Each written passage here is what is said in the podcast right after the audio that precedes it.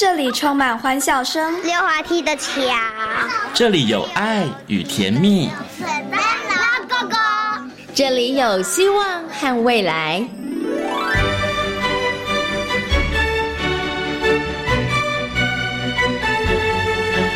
遇见幸福幼儿园，遇见幸福幼儿遇见幸福幼儿遇见幸福幼儿园。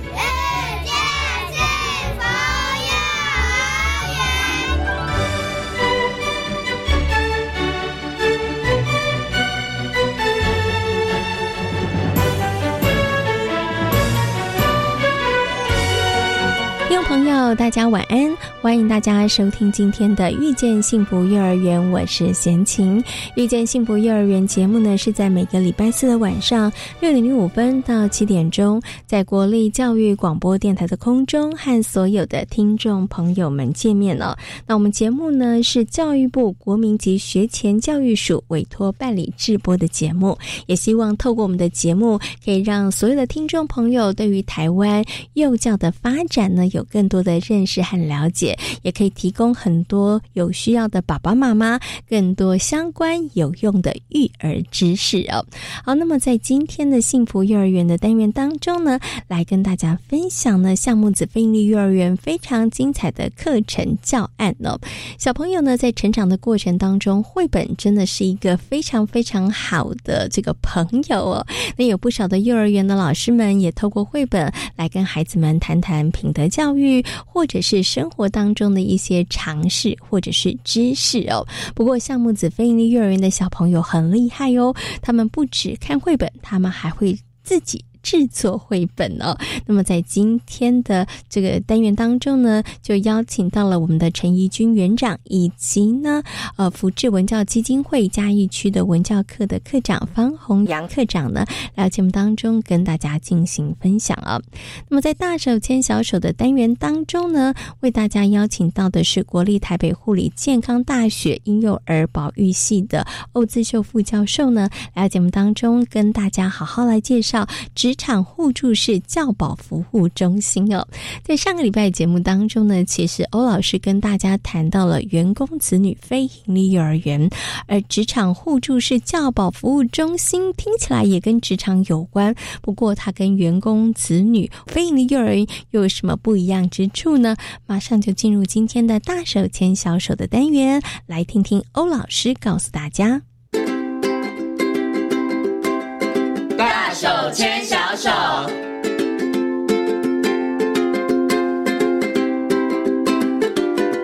这也是教育广播电台，您现在所收听到的节目呢是遇见幸福幼儿园，我是贤琴。接下来呢，在节目当中要进行的单元呢是大手牵小手。那么在今天大手牵小手的单元当中，为大家邀请到的是国立台北护理健康大学婴幼儿保育系的欧自秀副教授呢，邀请欧老师来到节目当中，跟所有听众朋友进行分享。Hello，欧老师您好，贤琴你好，各位听众朋友大家好。其实呢，在上一次节目当中呢，邀请欧老师跟大家谈到了原。员工子女非营利幼儿园哈，其实呢，这真的就是政府机关为了要让这些年轻的爸爸妈妈在职场工作的时候能够呃这个没有后顾之忧哈，所以呢设立了一个这个呃非营利幼儿园，然后让爸爸妈妈可以安心的给孩子们他们其实有一个就学的环境哦。不过呢，我们上次其实有提到了，就是嗯，如果你不是在公家机关服务，好像你就。比较不能够享受到这个 员工子女非利幼儿园所提供的服务，但是我们有跟大家说，其实现在有另外一种，它叫做职场互助式教保服务中心，有听清楚吗？我再念一次，因为有点长，叫做职场互助式教保服务中心。是的，这时候大家是一头雾水。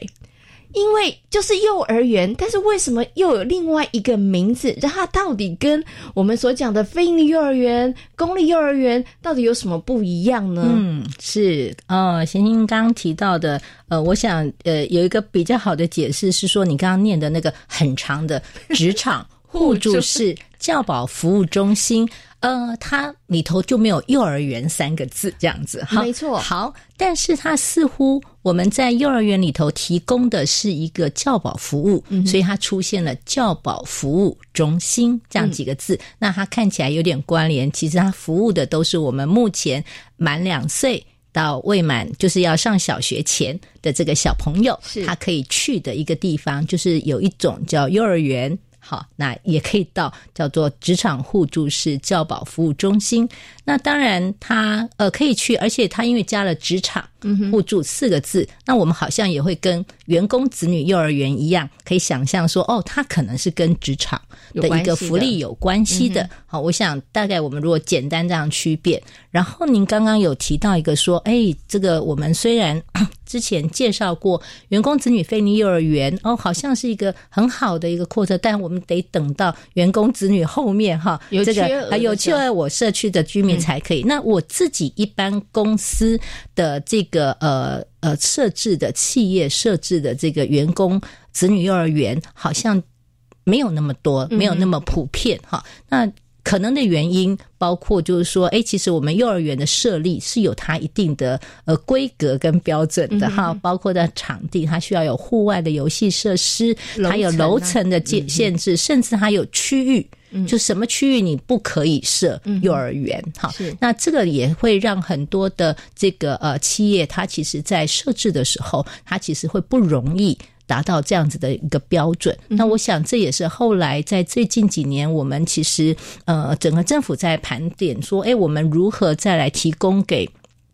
就业的父母，好，他在这个育儿的部分的一些协助的时候，其实就有注意到这个点。那因此就呃，这个呃，设置了一个新的一种模式，好，就是说，假设呃，你其实蛮想要服务你的员工子呃的子女。那但是你的场地呢，其实无法去符合这个幼儿园的一个规格的时候，是那有没有其他的一个可能性的规划？那就我想这个是呃我们的职场互助教保服务中心的一个呃呃产生的一个背景。嗯，好，那因此呃很。呃，最简单的讲法是吧？就是说，哎，它的规模可以不用太大，它的场地的设置，呃，甚至它可以到三楼。嗯，好，那它的这个不一定要厨房，是它可以跟我的这个呃，就是我我可以我可以。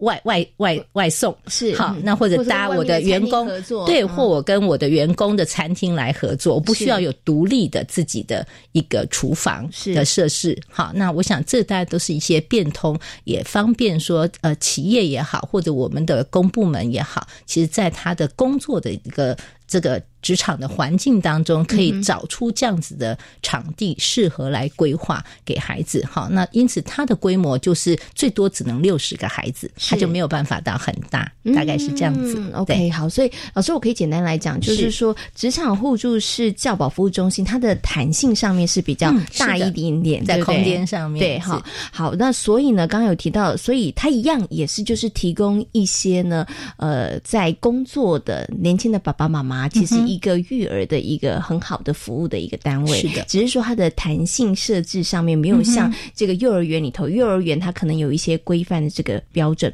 那刚老师有提到，所以在公部门或者是一些公司行号，对，其实它也能够设立这个职场互助式教保服务中心，没错。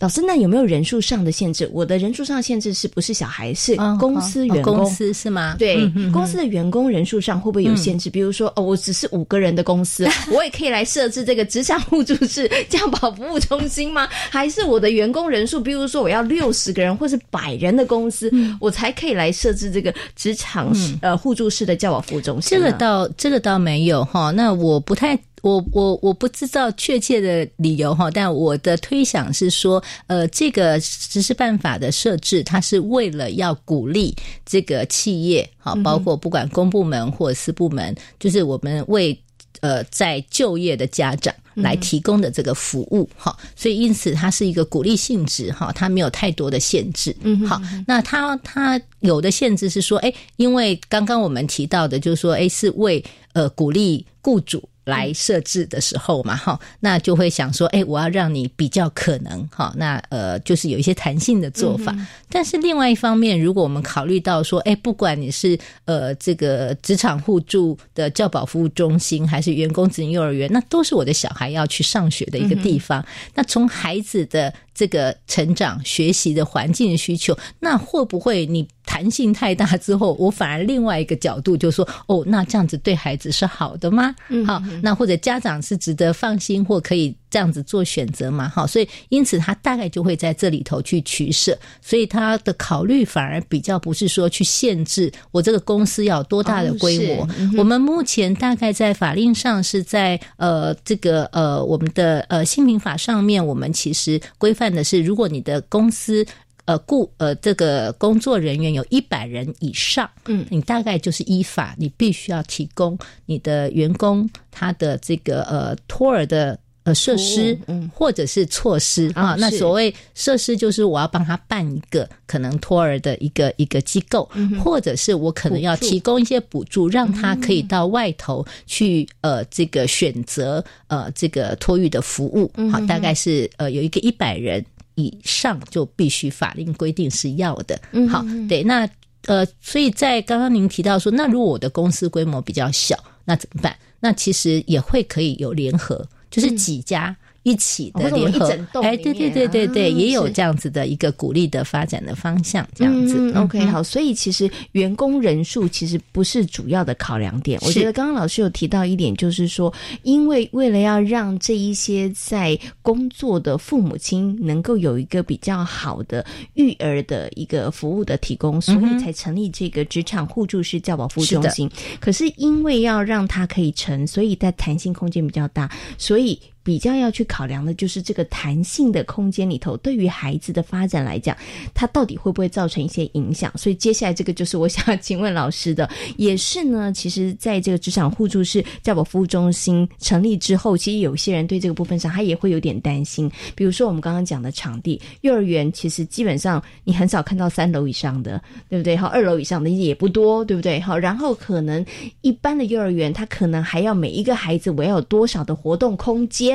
对，然后呢，像刚刚讲的厨房这些，可能都是幼儿园在设立的时候必须要遵守的一些规范。嗯，但是在这个教保服务中心里头，它是有弹性的，所以我想。回过头来要请问一下老师，那到底怎么样去衡量这件事情？我的那个弹性会不会对于孩子来讲，他的学习、他的发展，甚至是它的安全，嗯，会会不会造成一些影响？好，所以我想那个呃，这个确实也是非常多人关心的问题哈。那因此他在他相关的办法里头，虽然他要弹性哈，但是像刚刚讲楼层，它就是还是以三楼为限这样子哈。那呃，至于说，我想安全当然是最最优先的考量。那它同时就会。规范它有包含说，哎，那你一样，比如说你有楼梯哦，你你有到三楼嘛，还是要爬楼梯？你要有防坠的设施啊，哈，或者是像刚刚呃提到的，就是说我们其实，在对一般可能在山坡地啊，或者是可能什么样的一个特殊的场地，其实是不可以，还是这个部分还是一样的，对，就是说在安全的考虑上面哈。那但是它弹性的部分，可能像刚刚提到说，哎，我的那个厨房，我不一定。要在在幼儿园独立设立一个，因为我就可以 share 我这个职场附近的一个资源。那甚至我的厕所，好，我可以其实是不一定要设在这个幼儿园之内。好，那可是呢，我们每个孩子的空间，他虽然没有要求一定要有户外的空间，但是我的室内空间一样要三米平方。啊，这跟我们一般的幼儿园其实还是一样的。是对，所以我想这个大概就是刚刚讲从他必须考量。呃，拿捏从孩子的角度考量，跟设立的方便性考量来同时来考虑是。可是老师刚刚有提到的，就是说我们在这个师生比的上面，它其实多了一些些的这个弹性，弹性对不对？好，然后呢，在这个空间上面也多了一些弹性。那这时候呢，可能就想说，哎，那我们公司行号好像有机会了，然后我们是不是就可以来为我们的员工，然后呢，让为帮他们来设立这个职场互助式教保服务中心呢？嗯嗯，是不是任何的职场他都觉得说我都可以来设立呢？呃，是呃。如果法令上面看起来是，就是说你是不管是呃政府机关购啊，我的公司、公营的公司或私营的公司，甚至是我的非利政府啊，不非政府组织，就是非利机构，我都可以来。如果我为我的员工来设置，我都可以来依据这个实施办法来做一个这样的设置。那。呃，只是我就我的了解，目前呢，呃，就是说，呃，因为他这个办法实施也。才是这最近两三年的事情。那我们呃政府大力的一个推动是先从公部门这边来推动起，对，带头做哈。那我今天来的时候，我有稍微查一下，在我们目前已经完成设立的哈，就是我们可以查得到的呃这个呃全国的职场互助教保服务中心，大概有一百一十八家。那其中呃大概有三家是私人 设立的哈，就是是私人的企业来设置的。那另外的一百一十五家，全部都是我们的呃政府部门、公营公司呃来设置的。大概目前的趋势是这样子。那可是，在呃办理的规定上面，其实是大家都可以来设的。嗯嗯，OK，好，所以这个民间单位可以。如果在听节目的爸爸妈妈们、听众朋友，其实可以跟你的老板反映一下，如果有一种比较容易设置的 员工的这个照顾服务。对，所以我们如果是女性员工比较多，然后家里头都有这个小朋友的，我觉得其实是可以建议公司，因为它现在弹性比较大，也比较容易来设置的。那刚刚老师有提到，目前有一百一十八家的这个职场互助式教保服务中心，那绝大多数了，好将近五分之四，其实都是公家机关。是的，老师在保。目前有跟我说，先请教这公家机关呢，部长说我们要做五星级的，结果我一听老师说真的是五星级的哈，嗯，那。老师，我想问一下，因为我们之前有讲过，员工子女非营利幼儿园，它其实有优先顺序序位，对不对？但是如果有缺额的时候，是其实你是可以进去这个员工子女非营利幼儿园的。是的。可是，在这个职场互助式教保服务中心，它会有这样子，就是我会有缺额的问题吧？因为十个人也可以，十五个人也可以，对不对？所以它有，比如说，哎，我看到那个五星级的职场互助式 教保服务中心，我也很想去，但是它会有开缺额吗？嗯，好，来，应该这样讲。我们先来看一下五星级是什么概念哈。呃，这我想这应该是代表我我我听到的时候，我想是代表部长的一个决心，一个决心哈，或者是对孩子一个许诺哈。因为当呃我们。为了考量职场上面去设置，然后好像提供了一个比较所谓弹性或变通的方式的时候，呃，同步大概就会有人忧心说啊，这样子开后门呐，或 或者是说这样子都没有考虑到孩子的这个教育品质哈。我想是呃表达这个决心，说哎，我们虽然给了这个方便，但是所有的法规它一定是设一个最低的标准，就是说哎，我希望你。如果你必须要使用到高楼层，你就是只能到三楼。但我可不可以设在一楼？当然可以呀！哈啊，我说你不一定要把你的厕所设在你的幼儿那个教保中心里头。那我如果要设，可以吗？当然可以。你说你的场地一个孩子啊，你说不一定有，不一定需要。这个户外，那我有户外可以吗？当然可以。好，那我的场地一个孩子至少要三米平方，那我四米平方可以不？也是可以。好，法规它只是最低标准。没错。好，所以大概在几个概念里头，就是当场地在评估的时候，我们看到政府部门带头来做的时候，它其实会充分的考量这些相关的。这个场地的一个规划品质，它不会硬要多少个孩子哈，就是说我可能先把场地评估出来，然后根据这个需求规划来再看它和它可以收几个小孩，大概是这样子倒回来看的一个概念哈。那呃呃，再来就是说，哎，其实，在这样的概念之下，它同样的跟我们的员工子女非幼儿园一样，它一样是员工子女。生子女优先，如果有缺额的话，那就是对外好。那对外一样，就是我们六大类的优先招收照顾的孩子，呃，先开始，然后在一般的家长好，所以一样有这个顺位。至于说，哎。这个名额那么少哈，会不会就没有机会了？哈，那那就是我想每个每个呃每个机关构它的状况确实是不太一样哈。那我们也会看到说，哎，其实因为呃这个真的是非常新的一种类型，有时候连这个机关构的内部的员工都说哈，这是什么啊？哈，那这这调查说，哎，我们要来办这个职场互助教保中心，你的小孩要不要过来？哦，这是什么？呃，那我的孩子已经在别的地方哈，也许已经在别的地方就读，就不一定会过来这样子哈。所以我们现在看到的状况，确实还是常常会有一些机会可以释放出来给一般的社区民众。所以我想，这也是一般的家长，我们可以开始留意到说，哇，我们现在好像有更多的选择，而且在那个公部门所办的职场互助教保中心这个部分，有很多的县市，他们其实也会纳入他们在那个呃抽签的时候，哈，就是登记的时候，就让您知道说，哎，你现在在我这个县市里头呢，我除了公立幼儿园，我可能有没有有释放出名额的员工子女非营幼儿园？那有没有有释放出名额可以对外招生的这个职场互助教保服务中心？那有些县市它其实会让它统筹办理。那我想这样的。方式其实会更方便家长，其实注意到说他有更多选择，然后他的缺额在哪里？好，那我想呃，就是一次他一次登记就是一起抽签的概念。但是呢，我想在今天的最后，想请问一下欧老师，就是我们从之前上一集谈到了这个员工子女分离幼儿园跟职场互助式教保服务中心，的确我们现在会看到越来越多的选择，对于家长来说，他的确是。福音对好，他们有更多的选择，但是很多人可能也会不免想到，我们现在不是少子女化吗？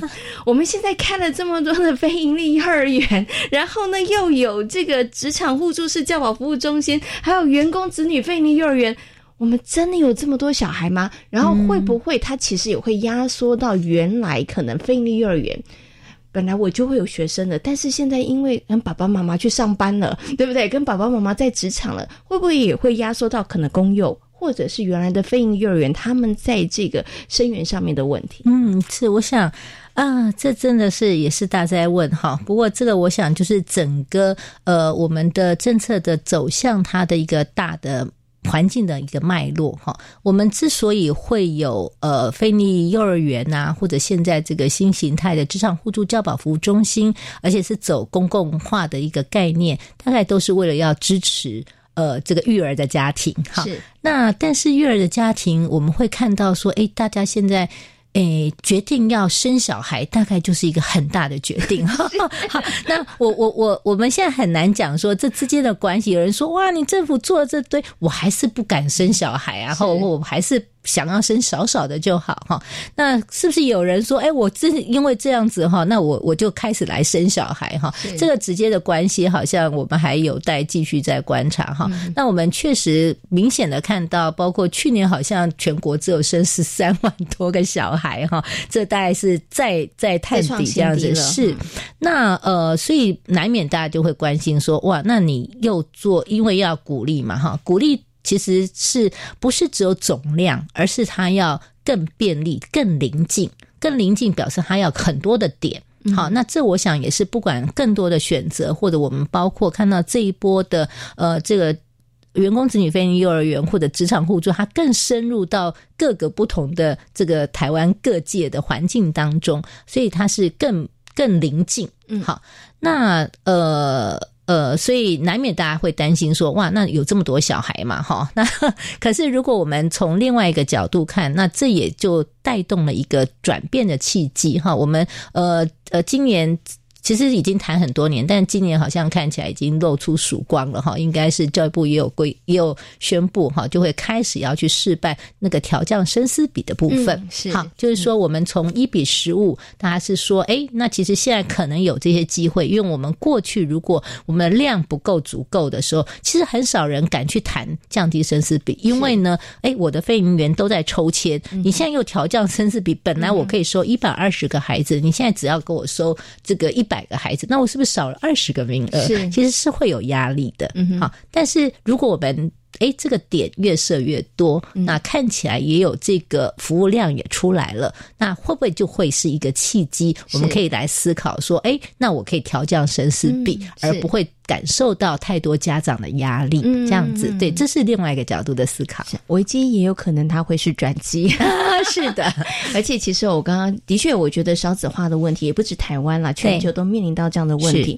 但是在鼓励大家生育的同时，如果这个后勤没有做得很好，你没有让家长安心，你没有让孩子有好的就学的环境跟那个便利性的时候，那当然大家愿意生小孩的欲望会更低更低哈。所以我觉得现在一方面要鼓励年轻的这个哎努力生孩子之外，其实我觉得在这个如何让我们的育儿的环境能够更完善，能够更加的便利，这个部分真的要双管齐下，也要同时来做。是的，好，今天呢也非常谢谢欧老师在空中为大家介绍哇，也是新形态的职场互助式教保服务中心，也非常谢谢欧老师，谢谢，不客气，拜拜。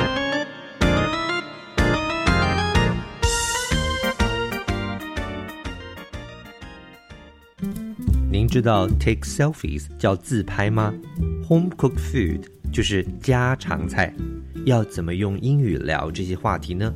就让超级英语通来教您吧。二月二十七日起，周一至周五早上七点二十分，在国立教育广播电台收听由齐斌老师制作主持的口说英语通，每日十分钟，让您变成英语通。网络也可以收听哦。你知道学产地的租金是做什么用途吗？就是提供弱势学子助学金及急难救助金。所以租用学产土地还可以助学。现在有学产土地招租吗？有，位在各县市的学产土地可供建筑用地正招租中。相关招标资讯可参阅教育部全球资讯网便民服务学产基金资源区标租公告讯息。我有兴趣看，现在就上网阅览。以上广告是由教育部提供。饮用水、泡面、罐头、巧克力、饼干。哎，妹妹，你拿太多了。老师说，平时就要准备好三天的防灾食物啊。防灾食物？嗯，防灾食物是可常温长期保存且有营养，才能确保台风或地震来时，我们身体摄取足够所需的营养哦。以上广告由消防署提供。大家好，我们是台湾弦乐团。我们都在教育广播电台。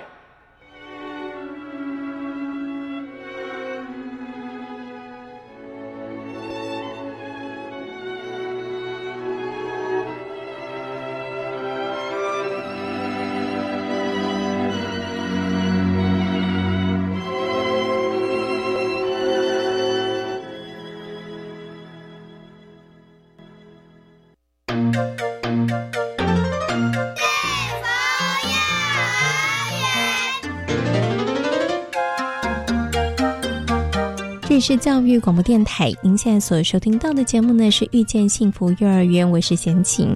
接下来呢，在节目当中要进行的单元呢是幸福幼儿园。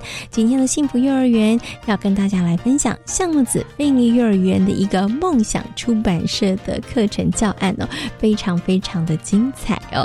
小朋友呢，他们制作了独一无二的书，另外呢还录制影片来介绍自己的好书哦。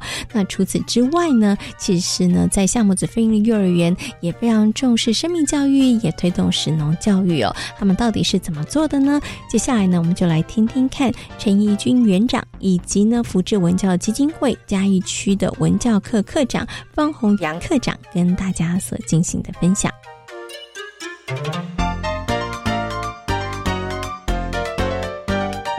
那我们刚刚有提到了，你们会进行一些主题的课程。那其实夏木子飞行幼儿园呢，主要是以学习区跟主题课程为主哈。那么在这个主题课程里头呢，其实跟我们的承接母机构福教文这样呃分福智文教基金会呢，其实有点关系，就是我们一直在推动生命教育哈。所以在这个部分上面，我想是不是也可以请园长跟大家来谈一下，就是在园所我们怎么样去进行生命教育有关的一些主题的课程呢？就是承接基金会的理念嘛，那会希望说我们的孩子他是能够喜欢学习、好学，然后呃具有择善的能力，就是呃当他面对困难，他能够去正向抉择，这样子做好的抉择，然后是一个贴心、念恩、懂得帮助人的孩子。这样，那基于这样的一个理念呢，我们去推动我们的主题课程。那当然说生命教育是一个比较抽象的概念，那主要我们是。呃，在主题活动进行的过程当中，将我们生命教育想要传递的一些理念融进去，然后让老师跟孩子在过程当中去做实践，这样子。对对，那呃，所以这样讲起来的话，比较像是把把握住生活当中可能很多的机会，它有点像是机会教育，对不对？哎，对，因为。其实你说一个主题，它是要走生命教育，其实对一般的老师来说真的是不太容易。对，因为它概念太抽象了。对，那到底生命教育是什么？其实大家还在摸索，所以就是透过在主题过程当中去做融合。对，那就是让孩子呃，透过也一零诶。透过我们的课纲，然后去做呃理念的传递，这样子，嗯嗯嗯。所以就老师可能会透过绘本啦，或是透过生活当中的一些事件、一些机会，然后老师就要呃观察力非常敏锐，然后对察觉到，哎，这是一个还不错的机会，其实就掌握住这个机会，然后跟大家来谈，跟孩子们来谈一些可能正确的观念或者是想法，对不对？好，好，我们刚刚谈到的是这个生命教育啊，其实我知道呢，在项目子飞鹰的幼儿园头，其实我们对于食农教育也非常的重视哈。刚刚课长有提到了，一入园的时候有一个快乐园地哈，小朋友可以在那边跑跑跳跳。其实小朋友也可以在那边种植一些作物，好，对对对。所以我想呢，关于食农教育的部分上面的推广，是不是可以先请园长谈谈，为什么会那时候想要？是因为有这个园地跟空间，所以呢，我们才来推动食农教育的吗？嗯。一开始也是会想要推动，因为我们之前在原本的园所就是有这样一块地，所以到了这边也会希望说孩子能够从播种啊、浇灌啊，然后一直到收成，孩子能够亲眼看到这个过程，那这样他们才可以知道说哦，原来我们的食材是这样来的，我们要爱惜，因为我们园所呃给孩子提供的都是有机的食材，那有机食材就是不喷农药嘛，那相对农夫就会很辛苦，所以我们就。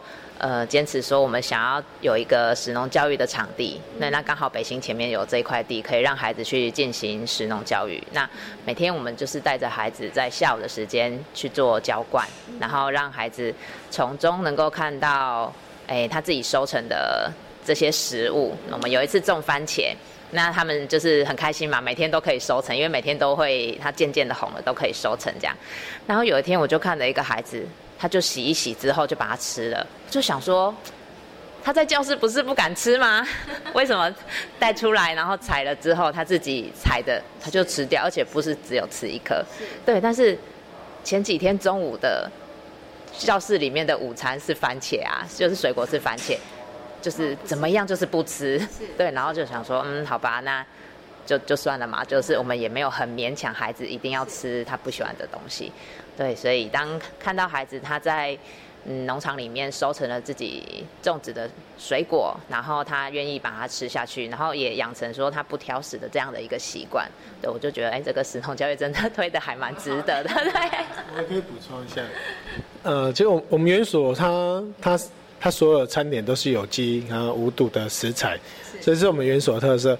那事实上吃这些东西的时候，他如果能够知道他背后的理念意涵，比如说我们现在整个基金会在推动了禁禁塑啊、环保、爱护环境这这些教育啊，他能够从自身的吃的安全，然后到关心周围环境，到关心感恩提供的人，那我觉得这个孩子的生命才完整。刚刚呢，两位有跟大家谈到了，在这个项目子飞鹰幼儿园，我们所推动的这个食农教育的部分。但是呢，我想再请问一下园长哦，因为刚刚有讲是让孩子们自己栽种，对不对？我的确也进入园所之后，有看到了一些小朋友的成果哈，真种的还不错。可是我想问一下，就是说，在这个，比如说栽种的作物是谁选择的，或者是其实栽种的这整个历程，对于孩子来讲，他其实也是一个很好的学习呀。嗯，目前栽种的那个选择，因为我们有一位呃专门负责的老师，哎，对对对，就是有一位呃，就是负责清洁，然后还有整个园舍维护的一位老师。那他本来也是外行，但是因为到了项目子，他就是需要帮助我们去整理前面的菜园，这样对，所以他就做了很多的功课，然后就会找当季的。就是比如说现在适合种向日葵啊，那我们就让孩子哎一人一颗，然后去挖土，然后播种这样子，然后或者是说哎现在适合白菜，或者是空心菜，或者是像刚才说的番茄，然后之前还有百香果，对，就是按着季节，然后去挑选嗯目前适合种植的蔬果这样子，对。那小朋友除了那个浇灌之外啊，小朋友也要负责除虫吗？或者是除草吗？对，需要去拔草，然后呃还有。就是要去蔬果，就比如说呃，像我们现在玉米嘛，那玉米呃就是一颗里面好像只能留两个，哎对，所以其他的玉米笋就是需要拔掉，然后他们就会知道说哦，原来玉米是。不是让它全部都长出来，对，就是会带着孩子去做蔬果啊、拔除杂草的这些动作，这样。那其实呢，除了我们刚刚讲这个部分之外呢，在阅读的部分上面也是我们侧重的一个点哈。那像刚刚课长有提到了，因为呢，北新国中的哥哥姐姐们，他们其实也会来说故事，然后在园所的正上方是图书馆，所以要好好的利用一下哈。好，所以呢，我们有推动了一个哇，很厉害哦，梦想出版社的活动教案，所以我想是不是可以请我。我们的园长来跟大家介绍一下呢。嗯，其实孩子们都蛮很喜欢看绘本，对，所以就是借由孩子的这个兴趣啊，那老师们就是开展了，呃，先从介绍不同国家的作者，比如说像美国艾瑞卡尔嘛，然后像我们最近最靠近我们的韩国有一位白希娜，就是最近出现的这样子，然后还有。里欧里奥尼，对，就是我们先介绍这些很有名的作家，包括日本的五味太郎啊，对，把这些绘本介绍给孩子，然后发现，哎，孩子其实对绘本是很有兴趣的，因为它里面图文并茂。对那在一个学期介绍完这些绘本之后呢，那孩子们就是想要自己改编故事，对，那呃，我们就再进一步的，就是开展了我们的梦想出版社这个主题，这样子。那透过这个主题呢，孩子。呃，从书的内容啊，然后呃封面封底怎么设计啊，包括内页材质的选择啊，就是呃刚好有一位老师之前在出版社呃工作过，所以刚好有这样的经验，可以带着孩子去进行这样的一个主题。对，那其实主要在呃这个主题过程当中，我们是希望孩子们透过呃合作，因为后来孩子们讨论出五种要做的书，那我们就是分成五组。一组一种立体书啦、游戏书啦，然后或者是用布织布做成的书啊等等的五种这样哈百科类的，我没有记全这样，对，就这五类的书，那孩子就需要去分工合作。那你也知道，大班的孩子要去做分工合作这件事情呢，一定会争执，不容易，对，所以其实经历了很多的哭闹啊，然后协调啊，对，一开始就是也会因为原本说好的轮流。但是突然就有人哭了，为什么？因为前面的人画太久了。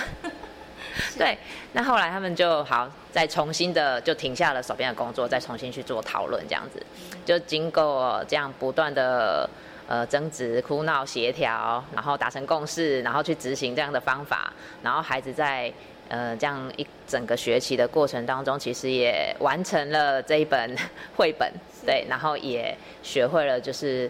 关怀跟合作，对，因为其实到最后他们就是不太需要老师进入小组去插手，然后他们就可以自己协调。那当然还是会有一些自我意识比较强的孩子，他需要多一些的协助。但是在这个过程当中，就会发现，哎，他到学期末的时候，他是可以软化，然后去听，哎，其他人的意见，然后稍微把自己的想法放下来，去配合整体的运作，然后去。呃，看怎么轮流，或者是说要去把这一本绘本的封面，然后怎么做？因为他有他的想法，大家有大家的想法，然后就是呃调整自己去配合大家这样子。对我觉得这个过程对孩子来说，固然完成那本书是还蛮开心的，但是我觉得他们学到跟人合作这个部分，更是我们基金会想要传递的。对，那。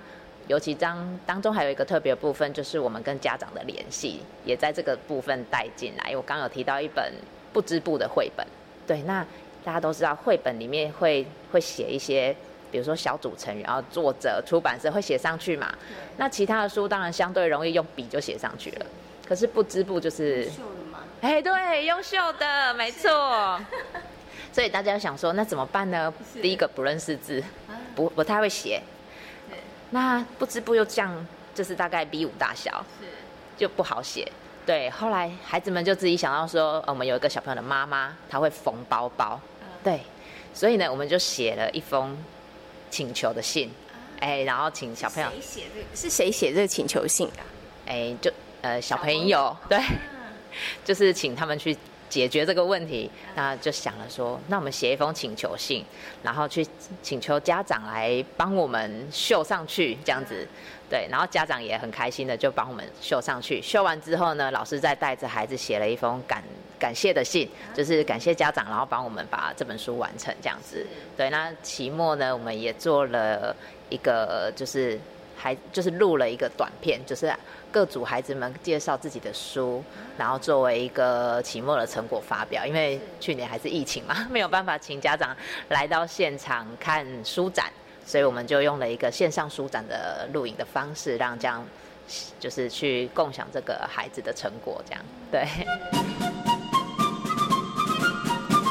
所以其实我像刚刚看到那个弹珠书的时候，我觉得真的蛮惊讶的。小朋友他们怎么会想到说，哎，真的用那个轨道，然后让弹珠在里面这样子绕来绕去？这个部分上面是不是前面您刚刚有提到，也真的经过好多好多的这个测试？可是在测试过程当中，有没有小朋友说啊，算了啦，不要那么麻烦呐，我们干嘛做这么复杂的？我们做文字书其实也可以啦。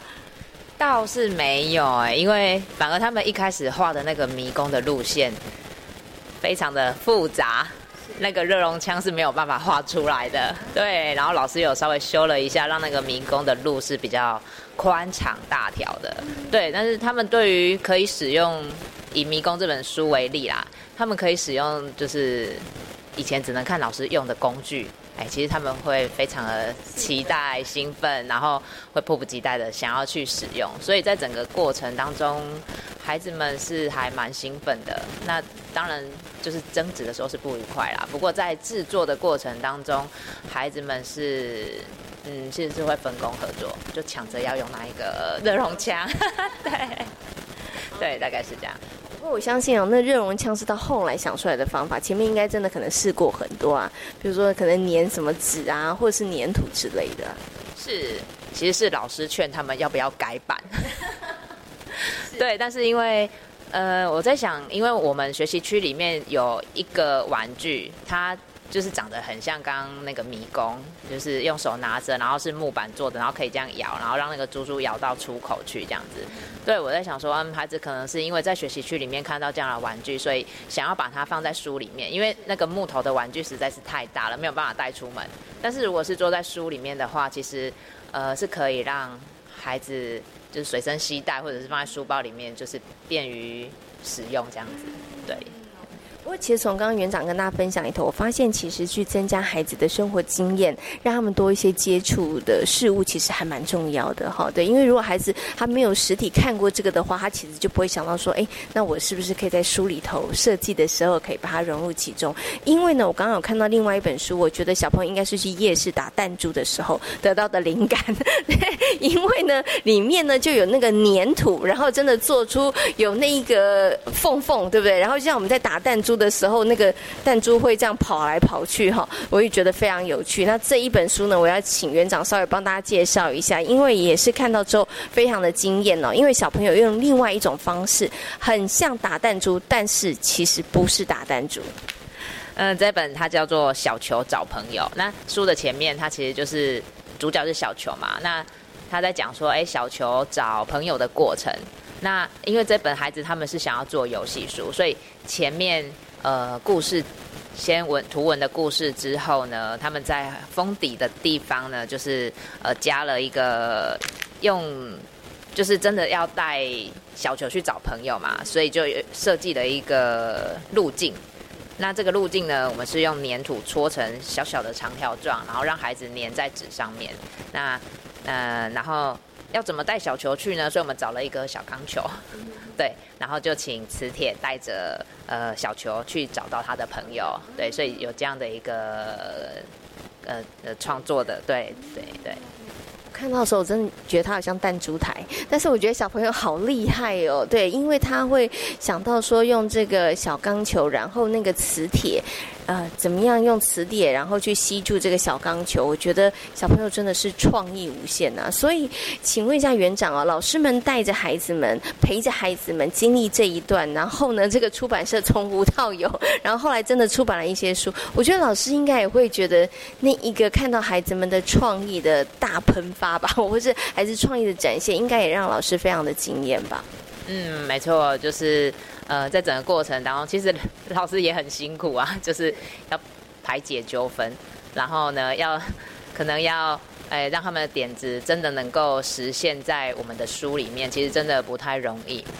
对，那其实每次在我们开教学会议的过程当中，我们在分享的时候，其实老师 还蛮兴奋的啦。就是说，看着孩子从，诶，一个是他从可能争执到不争执，这是一个很欣慰的点。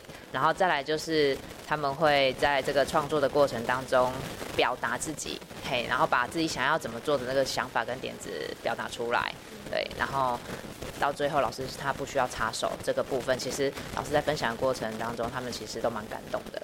对，然后到最后整个书做出来，然后我们呃邀请家长线上看，哎，其实家长也很感动，就是说，哎，没想到我的小孩，嗯，就是说大家可能都只做一点点一点点，但是最后成就了这样的五本书。对，就是家长其实也看得很感动，这样子。我觉得那个除了感动之外，应该有非常多的惊讶跟经验哈。就像我看到这些书一样，觉得说哇，真的是小朋友幼儿园的小朋友做的吗？哈，其实这个过程当中真的很不容易哈。那其实真的就像刚刚园长说的，呃，有一本书的成品很棒，可是那一个整个学习的历程来讲，我觉得对于孩子来说，那是更大的肯定，一定也会让他们对自己更有信心。只要你有想法，只要你愿意表达，只要你愿意尝试，其实他都有可能。能被实现哈好，所以刚刚的园长跟大家分享了我们项目子飞行幼儿园一个非常精彩的跟阅读有关的教案。小朋友不止自己看书，不止喜欢阅读，而且他们还自己做书哈，非常非常的厉害哦。好，那今天呢也非常谢谢呢我们的方科长，还有我们的怡君园长跟大家所做的分享哦。我想最后呢，请科长跟大家来谈一下啦，就是项目子飞行幼儿园从二零一九年成立到现在，其实我们即将迈入第四年了哈。那其实在这过去的三年多的。时间里头，那有没有觉得，哎，我们在哪一些部分或是方向上面，我们是接下来想要努力，或者是要更加精进的部分呢？呃，其实我们一直期待说，一间学校是一个社区的中心，就像呃呃，我们很努力的跟呃学校合作，也跟社区合作，然后甚至跟政府机关合作，还有我们基金会基金资源挹注。我们希望形成一个在地文化跟在地结合，让孩子认识这块土地，爱爱护这块土地上面的人事物。那也希望这个过程中生根在地，让教育可以发光，可以发挥影响力。所以，我们基金会一直以来都在各地推广这样的品德教育，或是我们常常听到我们基金会讲“关公念恩，待人着想”这样的理念。也就是透过感恩互助合作的这样的精神，呃，让孩子呃能够未来能够为这一块土地能够付出更多。那我们希望社会能够更祥和，然后有达到一个共好，这是我们的期待。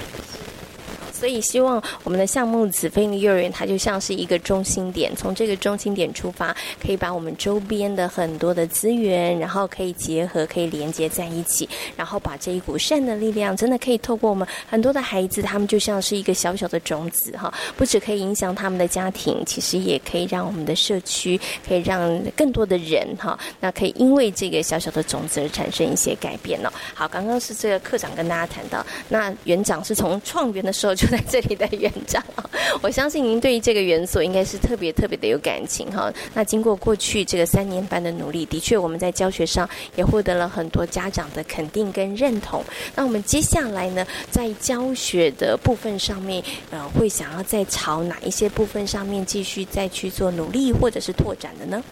嗯，其实，在教学上，我们目前。呃，基金会有为我们举办了一系列的专业培训，这样子。那另外，我们自己也跟市政府那边做专业辅导的一个申请案的一个呃，就是计划案的申请，这样子。对，所以呃，会希望说逐步的去提升呃老师们在教学上的素养，就除了专业素养以外，包括呃生命教育的素养，这样子。对，那呃，在除了这个之外呢，呃，我们也希望说。呃，要成为社区的中心嘛，所以我们必须要跨出学校。对，所以呃，今年就是带着老师们进行了跟社区相关的主题。对，像小班就是呃，我们呃跟就是海洋音乐会。对，那就是结合了北新管乐班，哎，我们就是去欣赏他们表演跟发表会这样。那像呃中大班，就是第一个中大班，就是走出社区，我们到。呃，车火车站去探访，铁道相关的，想要北门车站这样子。然后另外一个中大班呢，我们就进行了家有好树的这个主题，就是去参观了嘉义公园里面的植物啊，然后带孩子去认识这些嗯周边的植物，包括校园的植物，然后社区里面的植物这样子。那希望说，呃，我们真的可以做到，就是成为一个社区的中心点，然后让孩子。知道说，哎，我们的这个社区，然后能够去爱护我们的这个社区，这样子，嗯，对。接下来的日子就要以更加这个积极的行动力，对，让更多的人可能看到我们的孩子在不同的地方，也带着我们的孩子，真的去好好认识自己成长的这片土地跟家乡。今天也非常谢谢我们呃福智文教基金会嘉义区文教课的方宏阳课长，也非常感谢嘉义项目子飞幼儿园的陈义军园长，跟所有听众朋友所进行的分享，感谢两位，谢谢，谢谢。这里是教育广播电台，您现在所收听到的节目呢是《遇见幸福幼儿园》，我是贤琴。接下来呢，在节目当中要进行的单元呢是“亲亲小宝贝”哦。那在今天的“亲亲小宝贝”的单元当中呢，叶美熙老师呢要告诉爸爸妈妈一个非常非常实用的游戏哦，叫做“找出主角在哪里”。有些小朋友呢，他们其实在听故事的时候会一直一直想要去翻书，一直想要去翻。绘本呢？这个时候爸爸妈妈可能会觉得非常的困扰。不过呢，透过这个小游戏，就可以让孩子更专注的听故事喽。我们接下来就请叶美熙老师来跟大家分享这个有趣的语言小活动，找出主角在哪里。亲亲小宝贝，各位听众朋友，大家好。我是奇威专注力教育中心的美希老师，今天要跟大家分享一岁半到三岁的孩子在家可以进行的语言小活动。今天要跟大家分享的是找出主角在哪里。好，这个游戏的目的呢，其实是要帮助孩子呢在听故事的时候不分心。我相信这是所有爸爸妈妈共通的困扰。老师，我一本故事书讲都还没讲，他就一直给我翻页，翻页翻到最后了啦！我要怎么把故事讲完？那个，这个会有这样的状况呢？其实是因为呢，孩子他们太急于想要知道后面还有什么样的情节，所以呢，我们呢在讲故事之前，反而要先跟孩子玩这个游戏，找出主角在哪里。那么呢，孩子。知道每一页的主角在哪里之后，他们就不会急于翻页喽。在讲故事书之前呢，我们先让孩子认识故事书的主角。比较喜欢用的方式呢，是让孩子呢去拍拍图案，主角的那个图案在哪边，让他拍一下。请记得拍完之后，我们就说很好哦，你好厉害，找到了，马上鼓励跟称赞他，并且快速的翻到下一页，问问孩子，那这一页的小金鱼呢？帮我拍一下，好，嘣，他又拍到了，很好，赶快翻到第二页，小金鱼呢？嘣，他又拍到了，很好，第三页、第四页，直到最后一页，他把每一个小金鱼找到为止，好，他就可以做好准备开始听故事了。好，这个时候呢，我们就可以再回到第一面，重新开始说故事。但是呢，在说故事之前，爸爸妈妈也可以说：“还记得吗？小金鱼在哪里呢？”好，当他知道之后，爸爸妈妈再开始说：“小金鱼发生了什么事？”这样子呢，小朋友就不会一直想要翻到最后啦。有几个小提醒要给爸爸妈妈：第一个，有些故事书里面主角不会在每一页都出现。好，那怎么办呢？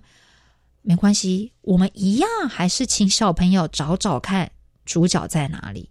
你会发现，宝贝非常专心的在看书上的每一个地方、每一个角落。最后，当他发现找不到的时候，我们可以很自然的跟他说：“没有喂，怎么办？他不见了。我们看看他有没有在下一页出现。”咚，然后再翻到下一页。第二个，有的孩子。他经过了这个游戏之后，他可能看到第四、第五页，还是会很想往后翻。好，这时候表示爸爸妈妈，你们讲的故事太长了，可以把句子变短一点，变简单一点，赶快让他翻到下一页，这样子孩子也就不会有一直往后翻的困扰喽。在今天遇见幸福幼儿园的节目当中呢，跟所有听众朋友呢介绍了职场互助式教保服务中心。另外呢，也在节目当中跟大家分享了项目子非营利幼儿园非常精彩的课程教案哦。也希望所有的听众朋友喜欢今天的节目内容。那今天节目进行到这里，要跟大家说一声再会了。感谢大家的收听，祝福大家有一个平安愉快的夜晚。我们下回同一时间空中。再会，拜拜。